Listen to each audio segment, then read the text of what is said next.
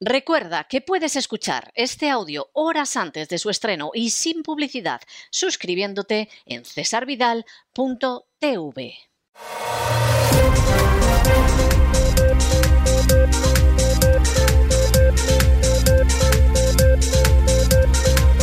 Las noticias del día.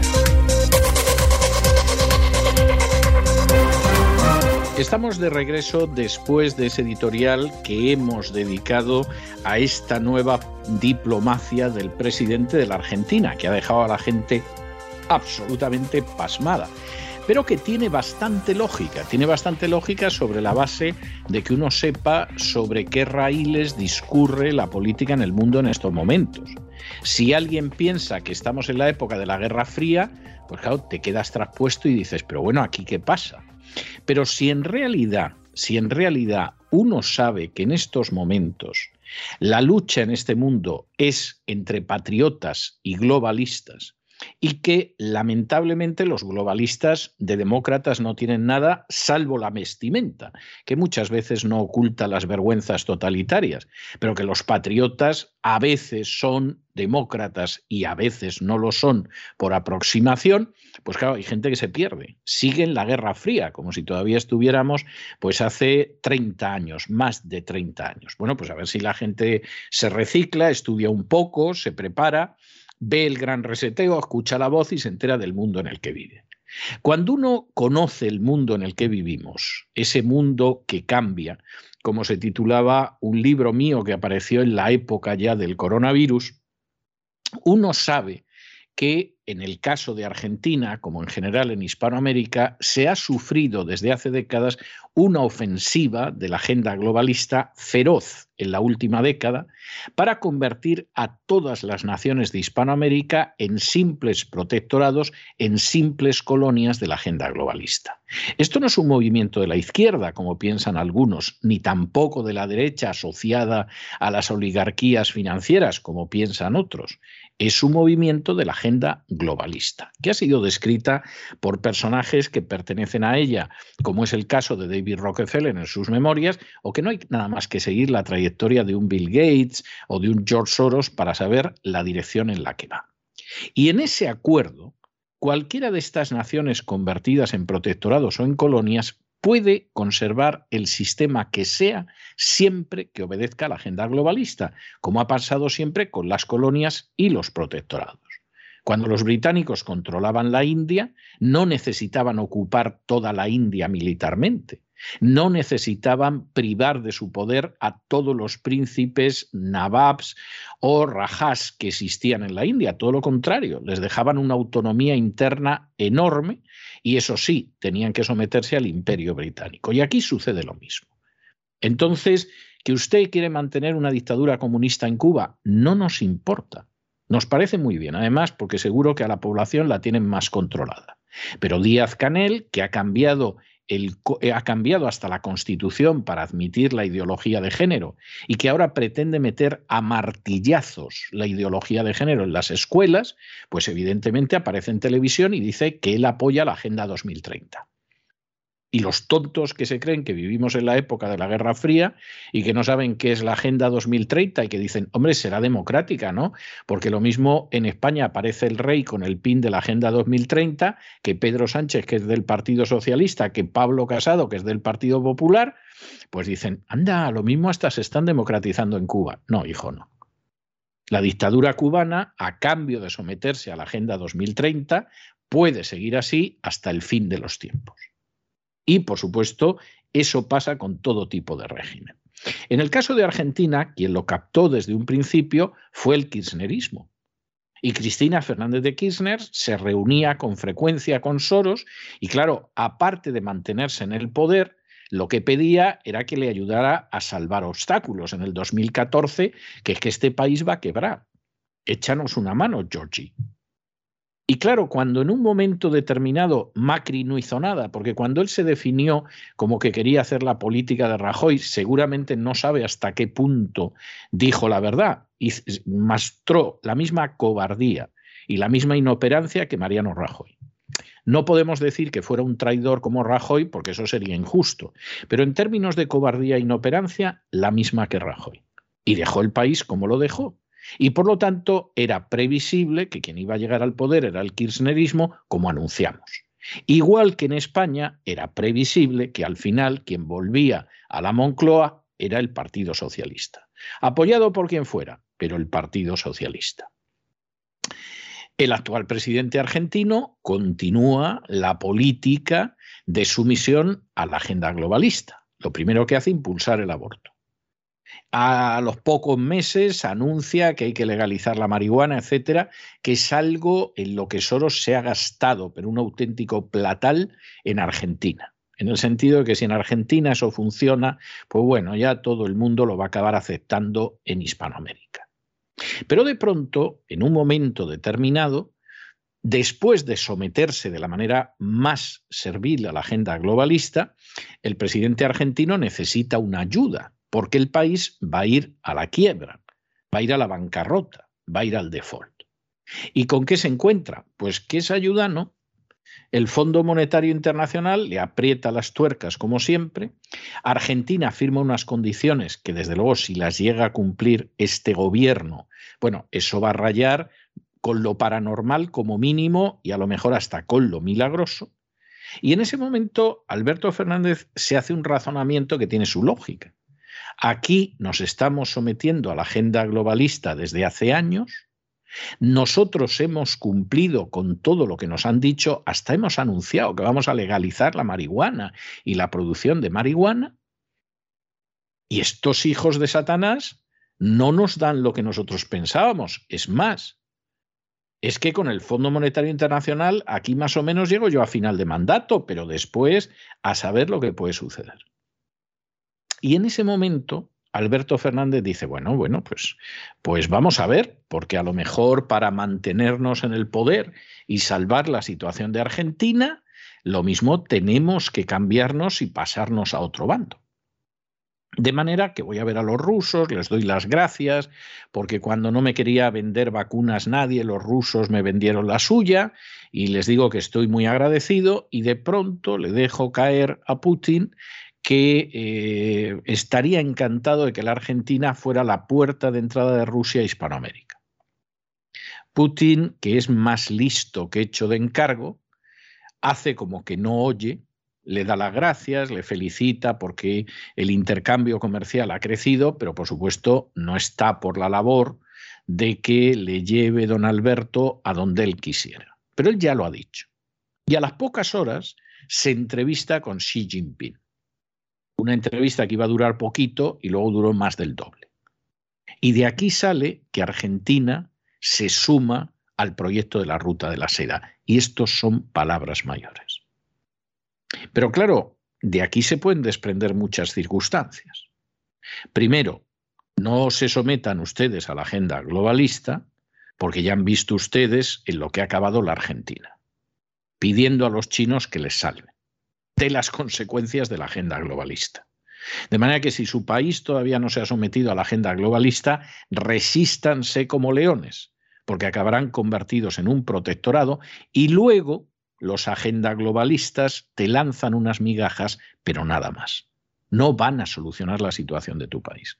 Te van a mantener en el poder, bueno, eso en el caso de Cuba o Venezuela, pues tampoco tienen que esforzarse mucho, pero claro, en países donde existen mecanismos electorales, lo mismo te cuesta el poder. De manera que resístanse ustedes como gato panza arriba a someter su nación a la agenda globalista, porque si lo hacen, están perdidos. Ustedes, por muy corruptos que sean, y por supuesto su nación. Primera lección importante. ¿eh? No se les pase porque esa lección es muy importante. Segunda, es mucho más fácil no entrar que luego intentar salir. Esto a Argentina le puede salir muy caro. La jugada del presidente puede salir bien. A lo mejor le sale bien. Pero evidentemente también le puede salir muy cara. Y esta es una situación de enorme relevancia. Lo que vaya a pasar con Argentina es un aviso a navegantes. De manera que insistimos, primero no se dejen someter, porque luego es mucho más difícil salir una vez que te has convertido en un protectorado que cuando todavía no lo han conseguido.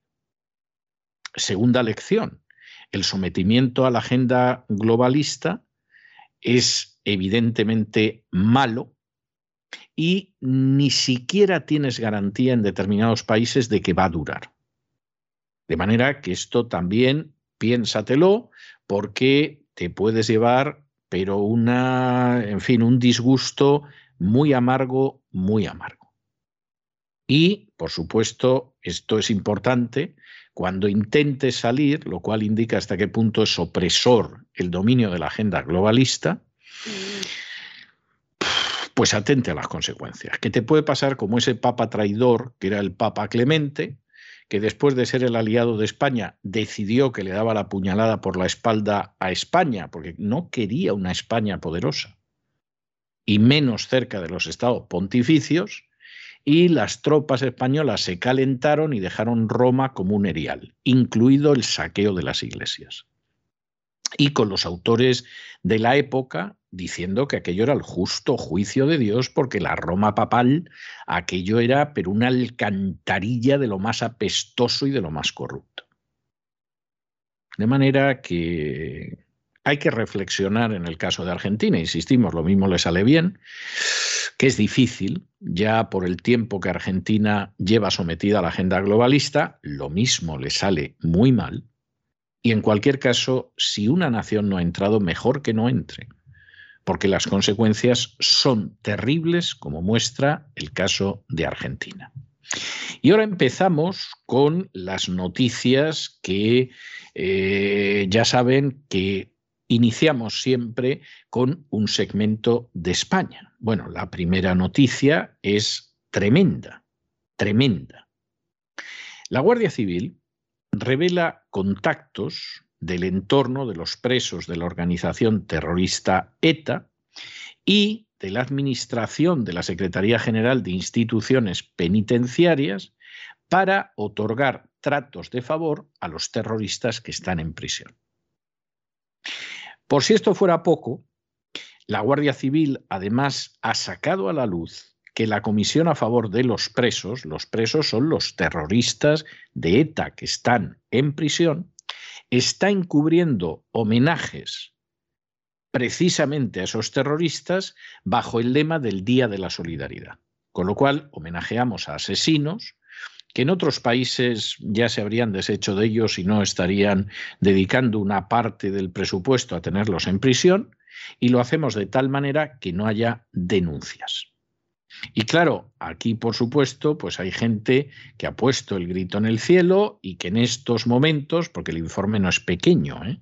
el informe son 429 páginas, eso es un texto verdaderamente mollar, en medio de esta situación que es absolutamente bochornosa, bochornosa, el Comité Ejecutivo Nacional de la Asociación Profesional Justicia para la Guardia Civil, JUCIL, que es la asociación mayoritaria dentro de la Guardia Civil, ha pedido al Ministerio del Interior que aclare ese escándalo de los contactos del gobierno social comunista de Pedro Sánchez con eh, los miembros de la banda terrorista ETA. Y de hecho, porque claro, los partidos en la oposición piden la dimisión del ministro del Interior, Fernando Grande Marlasca, que es un personaje que tendría que haber desaparecido de la política hace mucho tiempo, es de lo más escandaloso en un gobierno que deja mucho que desear, pero esto muestra hasta qué punto la política al final no se hace por el bien común.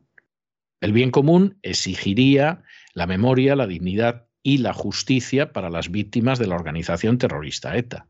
El bien común exigiría que los terroristas de la organización terrorista ETA, pues efectivamente cumplan con su condena, porque además, tal y como es la legislación española, al final un multiasesino, un poliasesino, acaba siendo, acaba pagando por cada homicidio, por cada asesinato, pues del orden de un año y pico, dos años en prisión, lo cual es verdaderamente terrible. Y en ese sentido hay un desprecio por la justicia y por el contrario hay una sumisión a lo que deseen las castas privilegiadas. Lo que dice la Guardia Civil tiene toda la razón del mundo. Lo que dicen las organizaciones de víctimas del terrorismo y de familiares de esas víctimas tienen toda la razón del mundo. Pero la verdad es que al final como en España la monarquía parlamentaria es solo el ropaje externo de un Estado del antiguo régimen, es decir, un Estado anterior a la Revolución Francesa, donde te roban lo que quieren para mantener a las castas privilegiadas, donde la libertad te la quitan, te la limitan o te la conceden según le apetece al déspota, etcétera, etcétera, pues sucede este tipo de cuestiones que son vergonzosas. A muchos les gustaría que no recordáramos lo que fue, es la banda terrorista ETA, la organización terrorista ETA. Pero es que hay que recordarlo, porque a diferencia de lo que pasó en la guerra civil, hace décadas, de la cual supervivientes, pues yo no sé si quedará alguien, los que fueran niños en esa época, que ahora serán más que octogenarios. Lo de ETA es una cosa que sigue existiendo ahora.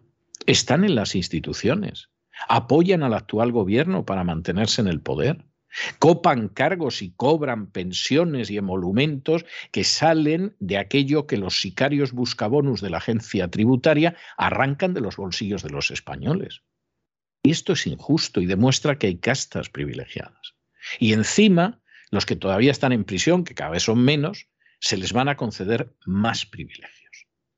Esto es escandaloso, pero demuestra la realidad del régimen. Y esto al final tiene pésimas consecuencias. Como recordábamos en un editorial hace muy poquito, los pecados pasados tienen consecuencias presentes y futuras. Analizamos estas y otras noticias que les afectan de la mano absolutamente ineludible e indispensable de María Jesús Alfaya. María Jesús, muy buenas noches.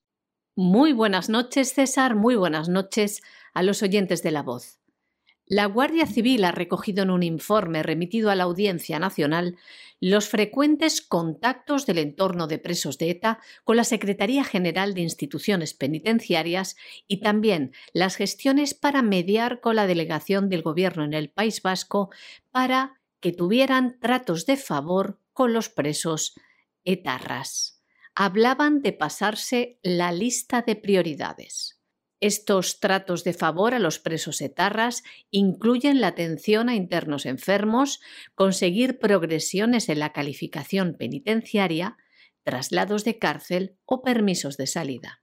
El informe de 18 de marzo del año 2021 de la Jefatura de Información de la Guardia Civil revela estos contactos, por ejemplo, entre el secretario general de Instituciones Penitenciarias, Ángel Luis Ortiz, y el parlamentario de EH Bildu y abogado de presos de Tarras, Julen Arzuaga. También figura la mediación del portavoz de la Red Ciudadana Sare y el exconsejero vasco Joseba Azcárraga o el abogado José María Matanzas, entre otros.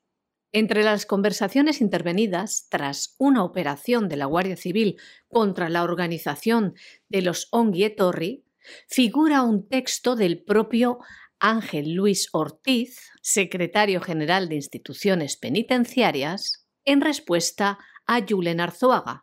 Hablaban sobre la situación del preso enfermo Aitzol Gogorza, y decía cosas como estas. Estimado Julen, le dice el responsable de prisiones antes de informarle del programa de tratamiento individualizado que en cuanto sea aprobado por el juzgado permitirá su traslado al hospital de Donostia. En el informe de la Guardia Civil de 429 páginas se analizan las conversaciones de WhatsApp entre los integrantes de la Comisión a favor de los presos, entre los que forma parte el veterano exdirigente Tarra Antonio López Ruiz Cubati.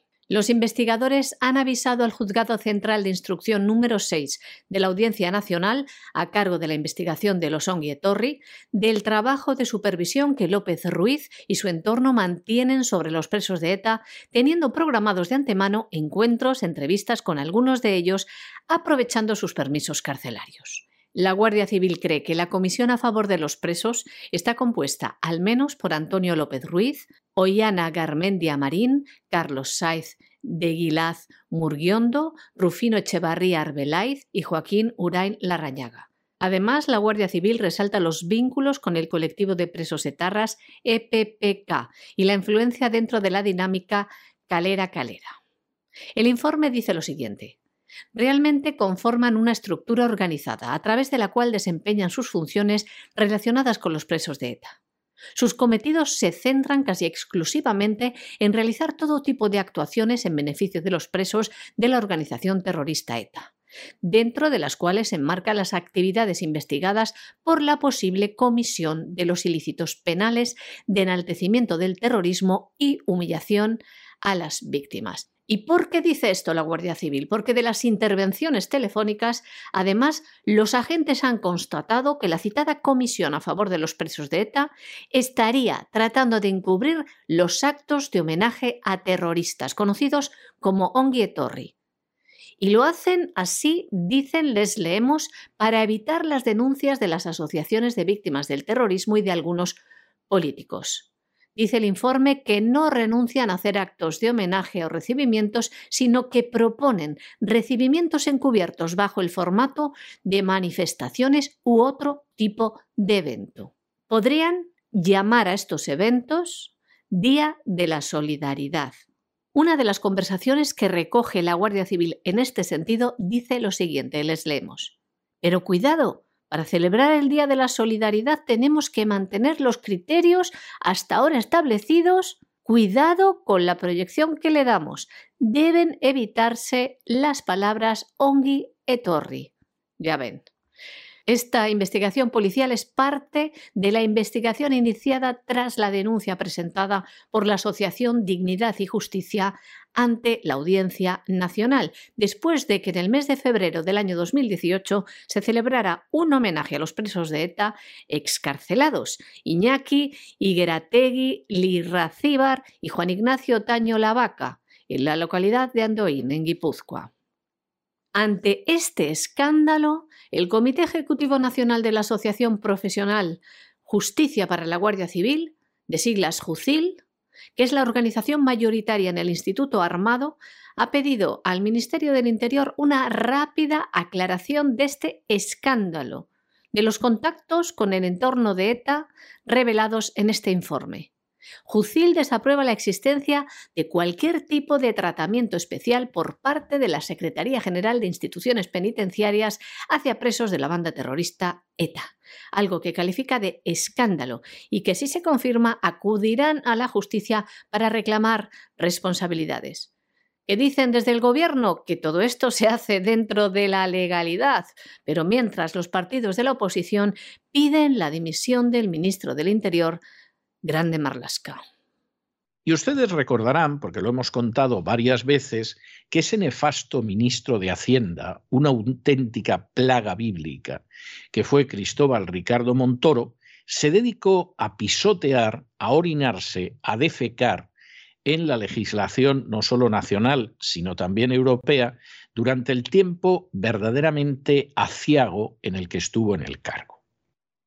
Una reciente sentencia de la justicia europea, donde queda España como rufeta en Lorca, gracias a Cristóbal Montoro, decía que el famoso modelo 720 de Montoro pues era una vergüenza y había que cambiarlo. Para aquellos que no lo saben, el modelo 720 obliga a los contribuyentes españoles, que además residan en España, a presentar un listado de los bienes que tengan en el extranjero entonces esto había que hacerlo. Montoro inventó que esto no prescribía, esto que es una simple falta administrativa, no prescribía nunca, como el delito de genocidio o los delitos de crímenes contra la humanidad, planteó unas sanciones que eran salvajes y tiró para adelante. Cuando en un momento determinado, quien ahora se dirige a ustedes, realizó una entrevista a un altísimo, altísimo, altísimo cargo de la agencia tributaria y le dijo, bueno, pero es que esto es inconstitucional, es que esto es un disparate, etcétera. El otro dijo, posiblemente, pero nosotros obedecemos órdenes. Pues eres un hijo de Satanás como lo era Adolf Eichmann. Porque efectivamente tu criterio no es la legalidad, ni el servicio público, ni ser un, un funcionario digno. Tu criterio es el de un nazi. Yo obedezco órdenes. Y cuando una persona frente a situaciones que son inmorales y que son ilegales, aunque lleven un marchamo del boletín oficial del Estado. La única consideración que hace es que obedece órdenes. Esa persona tiene un nazi dentro de su corazón. No piensa en, hombre, esto no puede ser si es ilegal. Esto no puede salir adelante si es que el Tribunal Constitucional lo va a tumbar. Es que esto se da de bofetones con la ley europea. No, yo obedezco órdenes. ¿Que hay que robar a la gente a manos llenas y de paso me llevo un bonus? Lo hago porque yo obedezco órdenes. ¿Que hay que elaborar listas para ver qué judíos mandamos a un sitio por ahí perdido en Polonia? Pues hombre, pues escriben las listas a máquina con letra que se pueda entender bien, con tipos buenos y arreando con los faroles. La gente que basa su conducta a sabiendas de que es ilegal en un obedezco órdenes, no solo es un prevaricador, que lo es, no solo es un delincuente, que lo es, es que además es un nazi. Y además es un nazi en su corazón. Y un nazi no de esos nazis que se jugaban la vida en las Waffen SS o en la Wehrmacht combatiendo con el ejército enemigo. Y que muchas veces fueron gente heroica, equivocada en un bando perverso, pero heroica. No, no, no. Son unos nazis de la peor especie. De los que hacen cualquier cosa sabiendo que está mal y que es ilegal, pero obedecen órdenes, como ese buscabonus al que yo tuve el asco de tener que entrevistar. ¿Qué pasa con esto? Pues que como eh, finalmente el Tribunal Europeo ha dicho que no puede ser, pues el Ministerio de Hacienda ha tenido que inventarse un nuevo 720. Las sanciones las ha tenido que reducir porque las sanciones de Hacienda en España son una vergüenza. Bien es verdad que luego los sicarios de la agencia tributaria, esbirros, buscabonus repugnantes, como cobran por el monto de la sanción el bonus, pues claro, estaban encantados con esto. Esto se acabó. Las sanciones hay que reducirlas porque lo ha dicho la justicia europea y además esto prescribe a los cuatro años como cualquier deuda con Hacienda. Luego tú puedes tener una deuda prescrita con Hacienda y lo mismo te sacan en la lista de morosos, que es otra de estas monstruosidades que salió de la mente de Cristóbal Montoro. Pero no hay manera que te cobren. Eso ha prescrito a los cuatro años y usted verá lo que hace. ¿eh? Pida usted lo que quiera, pero aquí no, no hay nada que hacer. Con lo cual, al final, al final, desde luego, esto que algunos fiscalistas denominaron arma de destrucción masiva, que ha dañado a muchos medianos ahorradores residentes en España, con la excusa de luchar contra el fraude fiscal, magnífica, magnífica definición de esta monstruosidad, de ese miserable moral, no digamos ya de gran, gran defraudador del respeto a la ley, que fue Cristóbal Montoro, pues esto se acaba. La normativa sigue siendo una normativa injusta, pero el golpazo que le han dado es de campeonato. Y el dinero que va a tener que devolver Hacienda, terrible. Perdón, me he equivocado. El dinero no lo va a devolver Hacienda. El dinero se lo van a sacar a ustedes de los bolsillos, los esbirros busca bonus de la agencia tributaria para devolverlo. Sí, porque al final no nos engañemos. ¿Quién paga todas estas ilegalidades, estas inmoralidades, estas inconstitucionalidades? Por vosotros, queridos niños. Tras la sentencia del Tribunal Superior de Justicia de la Unión Europea, que daba un varapalo a la Hacienda española en relación a la declaración de bienes en el extranjero que hace ahora Hacienda para cumplir con Europa maquillar el conocido como modelo 720 puesto en marcha por Cristóbal Montoro.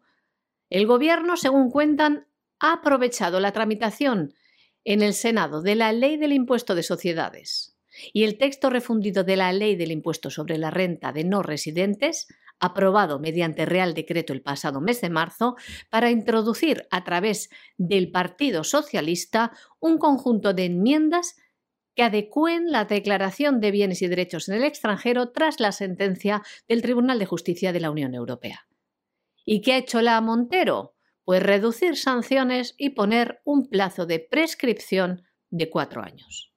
Ahora los cambios introducidos por Hacienda suponen aplicar a esta norma las sanciones y los plazos de prescripción contemplados en la Ley General Tributaria, por lo que el delito derivado del modelo 720 prescribirá los cuatro años como es habitual en los delitos fiscales y las sanciones no podrán superar el 50% de la cuota defraudada de acuerdo con el régimen general de la citada norma. Las enmiendas introducidas para modificar la declaración de bienes en el extranjero se aprobaron ayer en la Comisión de Hacienda del Senado y previsiblemente pasarán a pleno la próxima semana, donde serán ratificadas para su posterior aprobación en el Congreso. Por tanto, los cambios entrarán en vigor en pocas semanas y afectarán, según precisa una de las enmiendas, a los periodos impositivos iniciados desde el 1 de enero del año 2020 y que no hayan concluido aún. La ministra María Jesús Montero decía que querían hacer esta modificación antes del 31 de marzo, que es cuando vence el plazo para presentar el modelo 720 de declaración de bienes en el extranjero referido al año 2020. Y recordamos, como ya les contamos aquí en las noticias del día, la sentencia europea decía, entre otras cosas, que va contra la norma comunitaria. Este modelo impositivo impuesto por Cristóbal Montoro, porque restringe la libertad de movimientos de capitales, ya que los ahorros en el extranjero los define como ganancia patrimonial no justificada, un verdadero latrocinio, porque además no da la oportunidad al contribuyente de defenderse ante esta presunción. El Tribunal de Justicia de la Unión Europea fue claro era inconcebible que además no prescribiera la multa y que fuera desproporcionada, alcanzando hasta el 150% del impuesto calculado sobre las cantidades o bienes, esto sin contar los recargos adicionales que hicieran algo que además, decía el tribunal, además de desorbitado, menoscaba, repetimos, la libre circulación de capitales, ya que la mayoría de las veces ni con el 100% de lo que esa persona tenía en el extranjero se saldaba la deuda con la agencia tributaria española. Un atraco a mano armada. Porque además, esto que se califica como un fraude, en la mayoría de los casos no lo es el modelo 720 de Montoro era una auténtica, y sigue siendo porque está en vigor, una auténtica aberración. Hay abogados fiscalistas que han dicho lo siguiente. Lo han denominado un arma de destrucción masiva que ha dañado a muchos medianos ahorradores residentes en España con la excusa de luchar contra el fraude fiscal. Palabras del abogado Alejandro del Campo. Bueno, bueno, bueno, esta noticia seguramente luego don Lorenzo Ramírez nos contará algo, pero no tiene desperdicio. Estamos en Hispanoamérica, nos vamos a México, país maravilloso donde los haya. Es una pena que funcione como funcione, porque el país es verdaderamente fantástico, pero ha aparecido el presidente mexicano, AMLO, eh, ya saben, Andrés Manuel López Obrador, y resulta que hoy le ha tocado a España. Y entonces, primero ha dicho que, se van a suspender las relaciones diplomáticas con España. Uno no sabe muy bien qué es esto de las suspensiones. El lenguaje diplomático es un lenguaje muy pulido a lo largo de los siglos.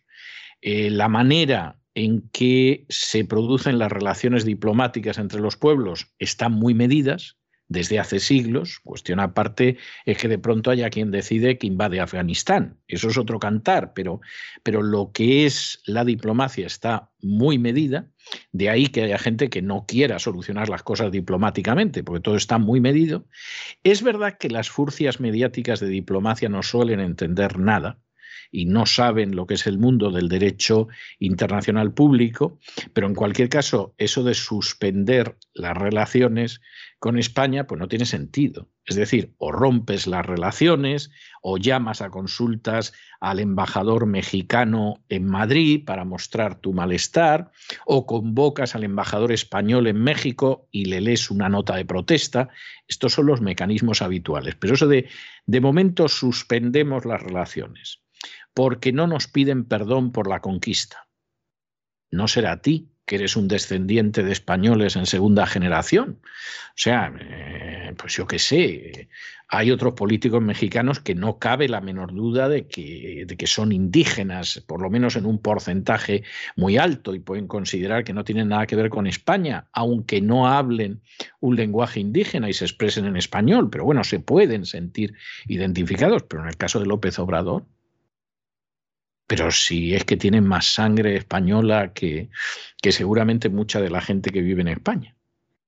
Entonces, claro, de entrada, ya que sepan ustedes que aquí no nos quieren lejanamente eh, pedir perdón por todo el daño que hicieron durante la conquista, etcétera, etcétera. Vale, esta es la parte folclórica, etcétera, etcétera. Pero ahora viene la parte que no es folclórica. Y es que ha salido AMLO diciendo que hay una serie de empresas como Repsol, como Iberdrola, etcétera, etcétera, empresas españolas que se han dedicado a pagar sobornos, que además se dedican a saquear el país, etcétera, etcétera, etcétera. Y aquí la cosa es más seria. Porque ya no es decir que vino Hernán Cortés y hay que ver, tenía un harén de Indias Hernán Cortés, o se llevó lo que quiso, o le quemaron los pies al pobre azteca para sacarle todo lo que pudieron. Sobre eso se puede discutir y a estas alturas, a 500 años de distancia, pues la verdad es que es discutible que eso pueda marcar la política de ninguno de los dos países. Pero aquí la cosa va más seria. Aquí es decir, no, no, es que aquí hay empresas por cierto, alguna de algún opus deísta, que mantienen unas relaciones con nosotros que no son equitativas. Y esas empresas, evidentemente, esto no puede ser. Y mientras esto siga siendo así, pues no seguimos siendo amigos, aunque el principal socio europeo de México sea precisamente España. Lo cual es, es serio. Hay un momento de la intervención de López Obrador en la que después de hablar de la conquista y todo lo demás y, la, y el robo, la falta de honradez, la corrupción de las empresas españolas a día de hoy, después de decir todo esto, hay un momento en que como de pasada hace una referencia a los bancos, como diciendo de los bancos ahora no voy a hablar, ¿eh? ahora no voy a hablar. Pero pero ojo, ojo el de la tercera fila, Fernández, que te estoy viendo y aquí se está rifando una bofetada y tú estás comprando todas las papeletas. Y me imagino que algún banco como el BBVA, que es un banco mexicano en estos momentos, por volumen de negocio, es un banco mucho más mexicano que español, pues estarán tentando la ropa. A todo eso, ¿cuál es la respuesta del gobierno español?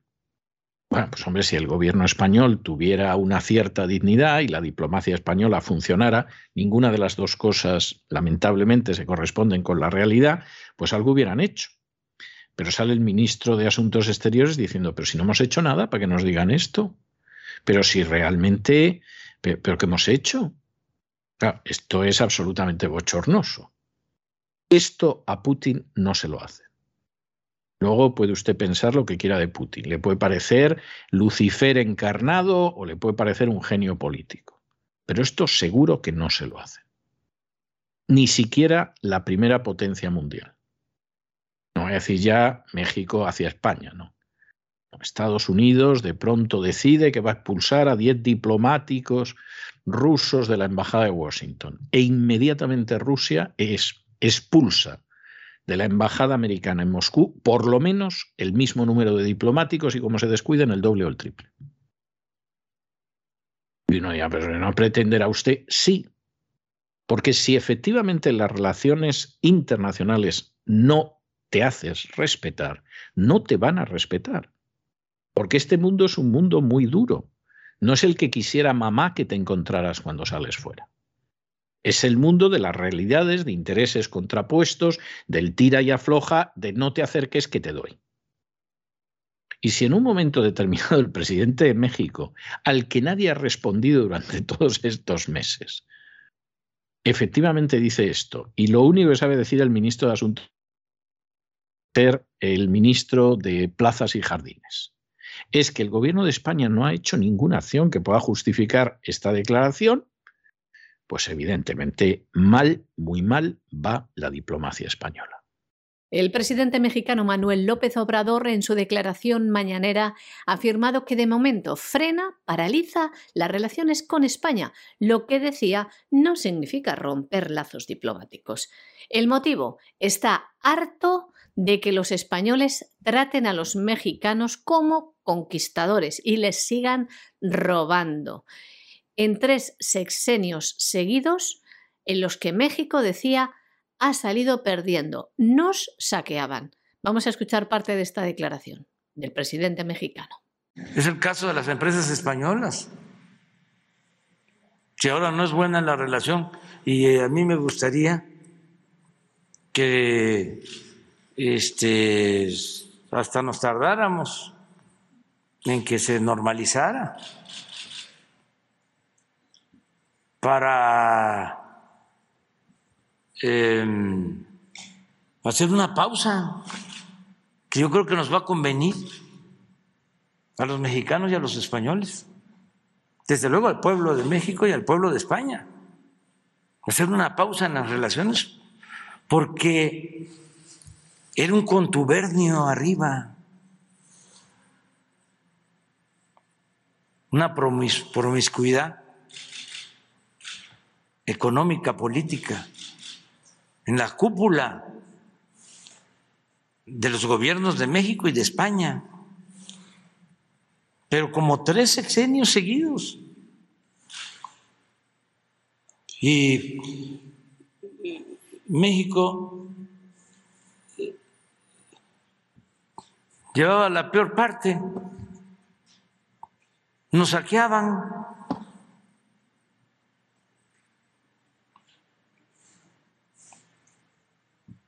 Entonces, vale más darnos un tiempo, una pausa. A lo mejor ya cuando cambie el gobierno, ya se restablecen las relaciones y yo desearía, ya cuando ya no esté yo aquí, de que no fuesen igual como eran antes. No, no, no, no, no, no, para nada. Es nada más irnos despacio. Ya lo dije, una pausa. Nos conviene, nos conviene este, una pausa, un tiempo. Además, AMLO arremetió contra empresas españolas como Repsol y Iberdrola, a quienes acusa de haber pagado en el pasado sobornos a cambio de contratos con la complicidad de los gobiernos de España y de México. Críticas a Iberdrola que también se han intensificado en medio del trámite legislativo de una reforma impulsada por el presidente mexicano que prevé ampliar el control estatal en el sector eléctrico. Tras la llegada de López Obrador a la presidencia en diciembre del año 2018, las relaciones de México con España se tensaron debido a que, además, el presidente reclamaba por la violencia ejercida durante el periodo de la conquista, el periodo colonial. Pero hay que decir que España es el primer socio comercial europeo de México con un intercambio de cerca de 10.000 millones de euros anuales, según estimaciones oficiales del año 2020. Además, tiene un crecimiento promedio del 15% al 20% anual, favorecido por el Tratado de Libre Comercio y Asociación Económica entre la Unión Europea y México de julio del año 2000. En esta relación comercial, según datos de ICEX, los productos más exportados de España a México corresponden a máquinas y aparatos eléctricos, vehículos y automóviles y aparatos y materiales eléctricos. Por otro lado, entre los principales productos que España importa al país azteca destacan los combustibles y los aceites minerales, con más de la mitad del total registrado en los últimos años. Y ante estas declaraciones de esta ruptura de relaciones todo apunta a que económicas con México, ¿cuál ha sido la respuesta del gobierno español? El ministro de Asuntos Exteriores español ha mostrado su sorpresa tras estas declaraciones y ha instado al presidente de México a aclarar sus palabras porque dice se contradicen con las declaraciones que manifestó hace una semana. Y además añadía que quería comprobar si corresponden a una posición oficial. José Manuel Álvarez decía también que el Gobierno de España no ha hecho ninguna acción que pueda justificar esta declaración. y ha sostenido que lo que demuestran las relaciones empresariales es que los flujos de inversiones en ambas direcciones no hacen más que incrementarse. Lejos de la pausa, añadía, de lo que estamos hablando es de un incremento de nuestras relaciones empresariales que los gobiernos, ambos gobiernos, debemos acompañar. Por último, ha recordado que el gobierno de España defenderá los intereses del país en cualquier circunstancia y ante cualquier país. Bueno, y la siguiente noticia tiene que ver precisamente con nuestro editorial de hoy.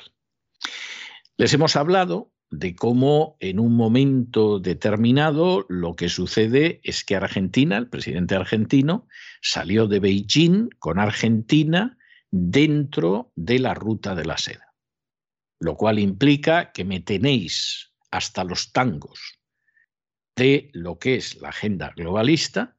Yo aquí, vamos, es que no he podido ser más el felpudo, la alfombra para que pasen los agenda globalistas y luego no me dais nada.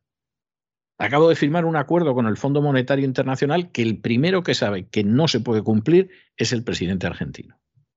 Con luego unas discusiones de los políticos argentinos que, en fin, menos mal que uno las ve en la distancia, porque si no se deprimiría. Al final, no crean ustedes, yo por lo menos los debates que he visto de la televisión argentina, que de pronto se encuentra uno con gente que está intentando pensar cómo lo soluciona. No, cada uno está exponiendo lo maravilloso de su dogma. El dogma que exponen algunos es un disparate total, el dogma que exponen otros es bastante más sensato, pero realmente al final lo único que se está discutiendo es qué fe es la verdadera. Y vamos, así va Argentina como va desde hace demasiado tiempo. Y en medio de esta situación en la que el presidente de Argentina ha dicho, bueno, pues hasta aquí hemos llegado, ¿eh? O sea, vamos, estamos de felpudo desde la época de Cristina, pasando por la de Macri y ahora yo más que nadie, por la agenda globalista que nos ayuden y mantenernos en el poder, y acabamos de firmar un acuerdo con el Fondo Monetario Internacional que no vamos a cumplir y que vete a saber lo que va a ser de mí, lo que va a ser del kirchnerismo y también lo que va a ser de Argentina. Y entonces, pues yo me acerco lo más que puedo a Putin, que no parece que quedara muy impresionado, y eso sí, llego a un acuerdo de la ruta de la seda con los chinos. De esto hay gente que se ha dado cuenta y hay gente que no. Concretamente, hay un representante del Partido Republicano en el Congreso del Estado de la Florida que se llama Matt Getz, que este sí se ha dado cuenta de lo que hay. Y este inmediatamente ha dicho, mira, tonterías sobre Ucrania y todo lo demás, ni hablar. O sea, tonterías sobre Ucrania, las mínimas, porque aquí el acercamiento de Argentina a China es mucho más importante para Estados Unidos que lo que está pasando en Ucrania. Y que en estos momentos efectivamente hayan firmado un acuerdo de este tipo para nosotros es mucho más importante que lo otro. Aquí la doctrina Monroe se ha ido a hacer gárgaras cuando evidentemente esto es mucho más importante que lo que denomina el señor Goetz con mucha inteligencia, nuestro último coqueteo con la NATO en las llanuras de la Europa del Este. Yo no conozco al señor Goetz, pero de verdad que lo que dice es de una persona sensata.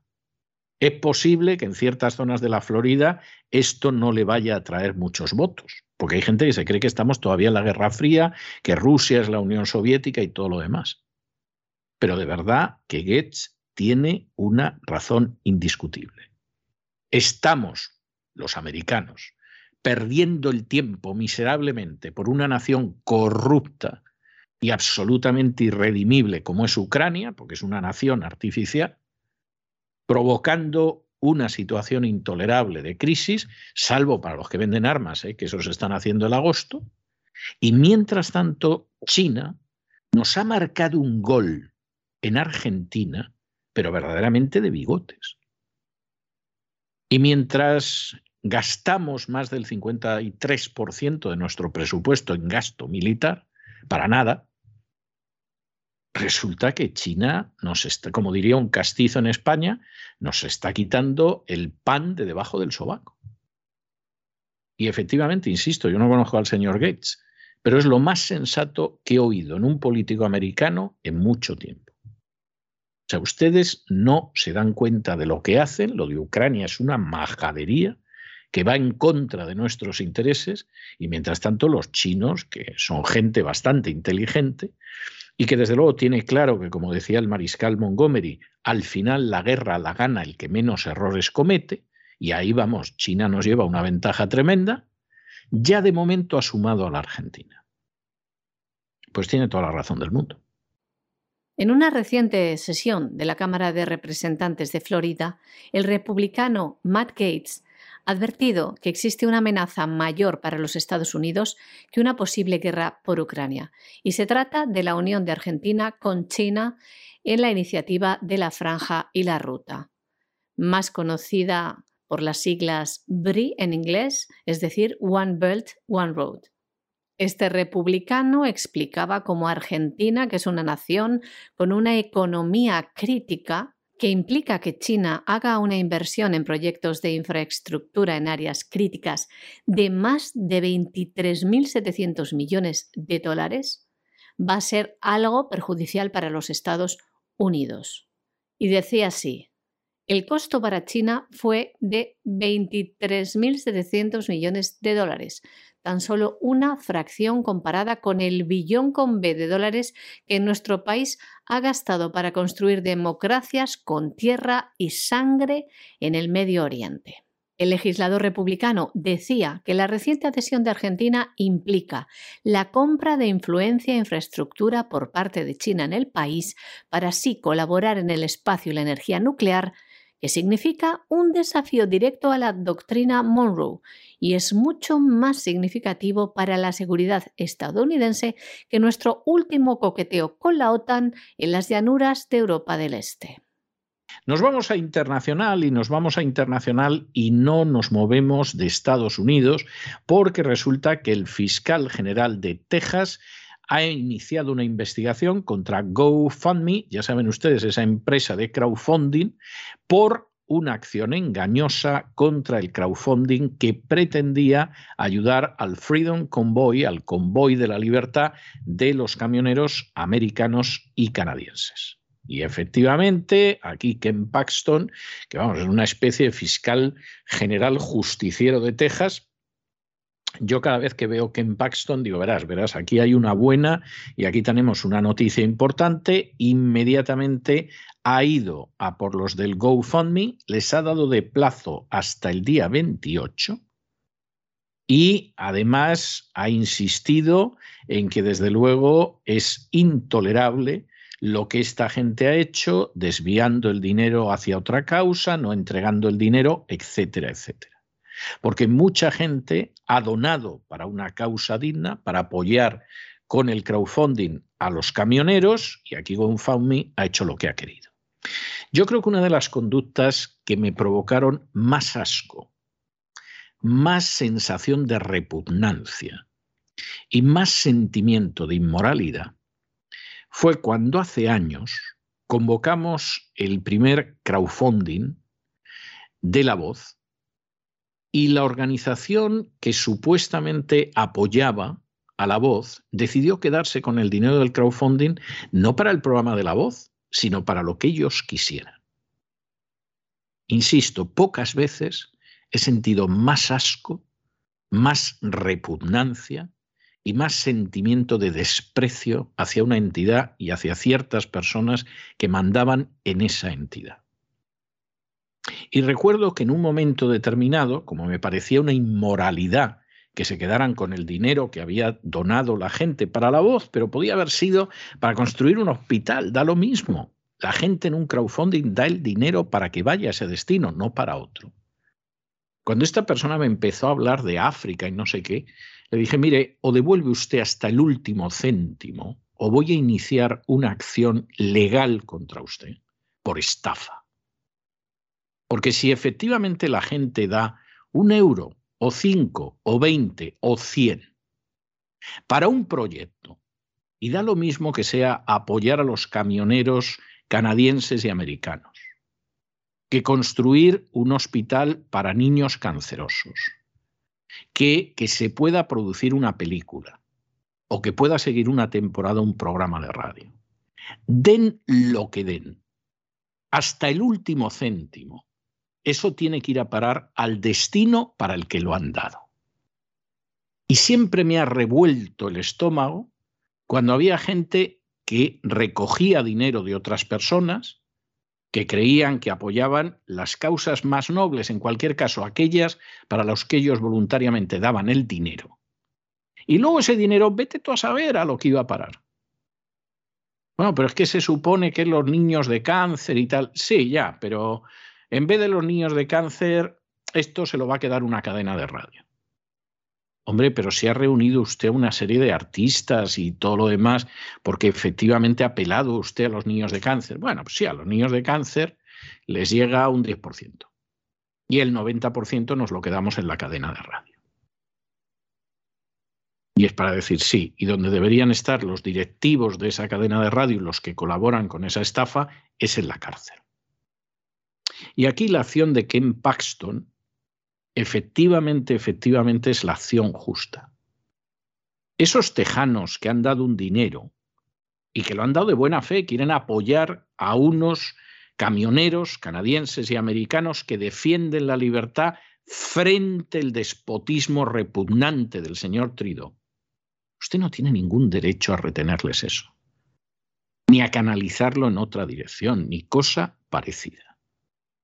Y eso, cuando se hace, es un delito y se llama estafa. Y da lo mismo que la estafa la realice la conferencia episcopal, una ONG que dice que es cristiana, los Boy Scouts o quien sea. Y eso es intolerable. Y cuando la gente da dinero en una colecta, en un crowdfunding, en un donativo, esa gente tiene que tener por seguro que hasta el último céntimo se dedica a la función para la que ha dado ese dinero. Porque ese dinero es sagrado. Ese dinero ha salido voluntariamente de los bolsillos de esas personas. Y da lo mismo que donen uno, que que donen cinco, que veinticinco o tres mil. Ese dinero no se puede desviar para otros fondos. De manera que estos del GoFundMe les pueden esperar días muy amargos, como las cuentas no estén claras. GoFundMe no se va a ir de rositas, aunque haya reculado y devuelto el dinero que legítimamente les correspondía a los miembros del Freedom COVID canadiense, estos camioneros, recuerden que incautó, retuvo este dinero proveniente de donaciones destinadas a ellos y además dijo que iba a distribuirlo a organizaciones benéficas que además no identificó una vil acción partidista e ilegal de esta organización. Por ello, el fiscal general de Texas sigue adelante con la investigación contra esta empresa de crowdfunding por esta acción engañosa. Por ello, Ken Paxton ha ordenado a la empresa que presente una serie de documentos relativos a la recaudación de fondos.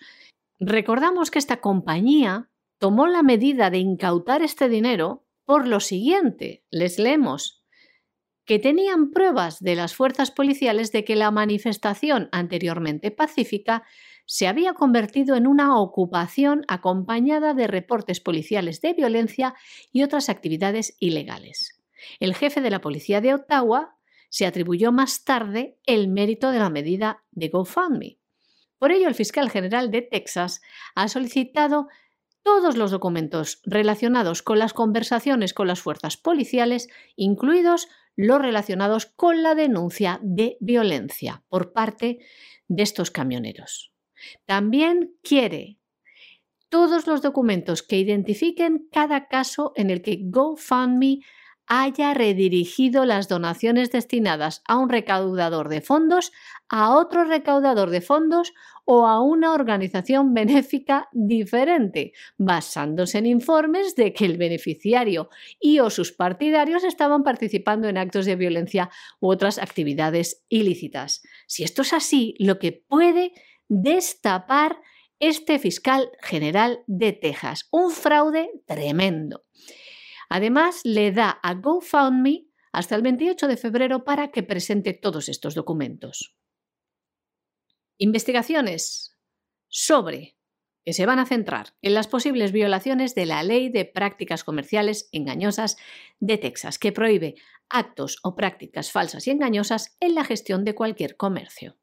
Les vamos a leer lo que manifestaba el fiscal de Texas, Ken Paxton, en un comunicado. La respuesta de Me a este movimiento antimandatos y pro libertad debería alertar a cualquiera que utilice la plataforma de donaciones a cualquier estadounidense que quiera proteger sus derechos constitucionales. Muchos texanos han donado esta causa digna. Estoy actuando para proteger a los consumidores de Texas para que sepan dónde va su dinero que han ganado duramente, en lugar de permitir que GoFundMe desvíe el dinero a otra causa sin el consentimiento de los ciudadanos de Texas. Llegaré al fondo de esta acción engañosa. Y terminamos nuestro boletín yéndonos a Hungría, porque en Hungría Víctor Orbán, del que ya saben ustedes que hace muy poquitos días un Soros bastante deteriorado de salud, se le ve muy, muy envejecido, vamos, casi con un pie en el infierno ya. Eh, Soros, que anunciaba que este año 2022 va a ser un año muy decisivo, pues resulta que al hablar del año decisivo mencionaba Hungría a ver si había suerte y echaban a Orbán del poder porque efectivamente Soros sabe que uno de sus adversarios, porque lo conoce de maravilla y porque ha estado en el vientre de la bestia y sabe cómo es la bestia, es Víctor Orbán. Y como hay elecciones, pues a ver si hay suerte y echamos a Orbán. Orbán, que posiblemente es uno de los políticos mundiales, no voy a decir europeo, a escala mundial, más íntegro, más claro en cuanto a lo que es la amenaza de la agenda globalista, más valiente y más independiente. Piensen ustedes en ese viaje de hace pocos días a Rusia para decir lo que piensan multitud de políticos europeos, pero no se atreven a decirlo. Intentan actuar en la misma línea, eh, te lo dicen en los pasillos, pero luego no tienen el valor de decirlo. En este sentido, Orban, que es consciente de que Soros va a hacer todo lo posible para que deje de ser presidente de Hungría, el próximo 3 de abril tiene convocado un referéndum contra el adoctrinamiento en ideología de género en las escuelas de Hungría. Y es algo tremendo, porque finalmente el referéndum plantea una serie de preguntas. ¿Está usted a favor de que se promueva el cambio de sexo entre los niños? ¿Está usted a favor de que los niños puedan acceder al cambio de sexo? ¿Está usted a favor de que en las escuelas públicas se enseñe a los niños la ideología de género sin el consentimiento de los padres? Etcétera, etcétera, etcétera.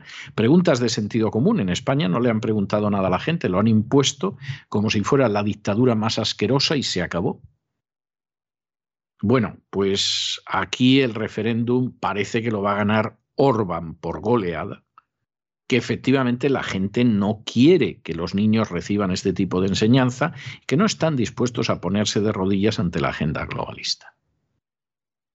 Y vamos a ver, porque como el referéndum salga así, evidentemente al señor Soros se le ponen las cosas cuesta arriba. Ojalá se le pusieran planas para que dejara de trepar intentando llegar a la cima de la maldad, como lleva haciendo desde hace décadas. Y desde luego muy bien por Orban. Yo tengo que decir que es uno de los políticos que me parecen más decentes dentro de la escala internacional.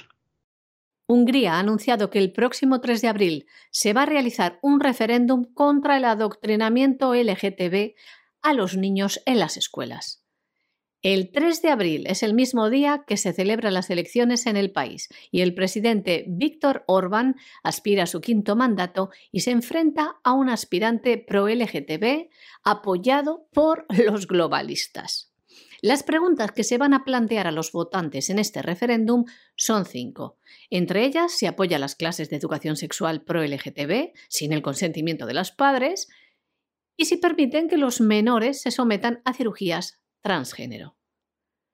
La primera pregunta es la siguiente. ¿Está usted a favor de que las escuelas públicas enseñen a los niños sobre orientaciones sexuales sin el consentimiento de los padres? 2. ¿Está usted a favor de promover procedimientos de cambio de sexo para los menores? 3. ¿Está a favor de que los menores tengan acceso a procedimientos de cambio de sexo? 4. ¿Está a favor de que los medios de comunicación presenten sin restricciones contenidos de carácter sexual que afectan al desarrollo de los niños? Quinta pregunta en este referéndum. ¿Está usted a favor de que se muestren a los niños contenidos mediáticos que muestren cambios de sexo? Este referéndum previsiblemente tenga un gran apoyo a Orban, porque los primeros sondeos, según estos, el 73% de los adultos húngaros ha dicho que no se debe enseñar a los niños orientación sexual sin el permiso de los padres y más del 90% que los procedimientos de cambio de sexo no deben promoverse ni ponerse a disposición de los menores. Alrededor también del 90% rechazaba el contenido de los medios de comunicación sexualizados sin restricciones que puedan afectar al desarrollo de los niños y la exposición de los niños a representaciones de procedimientos transgénero. Si el referéndum sale a favor de proteger a los niños y a las familias, esta normativa permanecerá en vigor durante tres años. Recordamos que Hungría promulgó una ley que castiga la pederastia y la promoción de la ideología LGTB entre los niños. Una ley contra la que la Unión Europea ha emprendido acciones legales. La Ley húngara de protección a la infancia, que no contra el colectivo LGTBI, como intoxican desde la Unión Europea y desde los medios de comunicación, que es una ley aprobada en junio del año 2021 y que entró en vigor en el mes de julio de ese mismo año una ley que prohíbe los temas LGTB en material escolar y en los contenidos de los medios de comunicación, incluida la publicidad. La ley prohíbe explícitamente el contenido que presente la sexualidad por sí misma o que promueva o muestre desviaciones de la identidad del sexo de nacimiento, la reasignación de género o la homosexualidad. Una medida que también endurece las penas por pornografía infantil, que crea un nuevo registro de delincuentes sexuales y que restringe la educación sexual a las organizaciones aprobadas por el gobierno húngaro. Ya ven, una ley que protege contra la imposición, contra el adoctrinamiento a los más pequeños, a los niños en las escuelas por la, el lobby LGTBI. Una ley que permite a los padres que protejan a sus hijos. Y hasta aquí hemos llegado con nuestro boletín de hoy. Muchísimas gracias, María Jesús. Muy buenas noches. Gracias a ti, César. Muy buenas noches. Pero ya saben ustedes, no se nos vayan, no se nos vayan porque vamos a regresar enseguida, pero ya mismo con el despegamos y le vamos a dar un sobrevuelo a la realidad económica internacional y nacional, por supuesto. Y después ya saben que tenemos ese tomar, ese oxigenarnos, ese tomar una bocanada de cultura en la biblioteca de Doña Sagrario Fernández Prieto. Bueno, no se lo pierdan ustedes porque además no sé por qué me malicio hoy que la biblioteca de Doña Sagrario nos tiene reservado algo más que especial. De manera que no se vayan, que regresamos enseguida.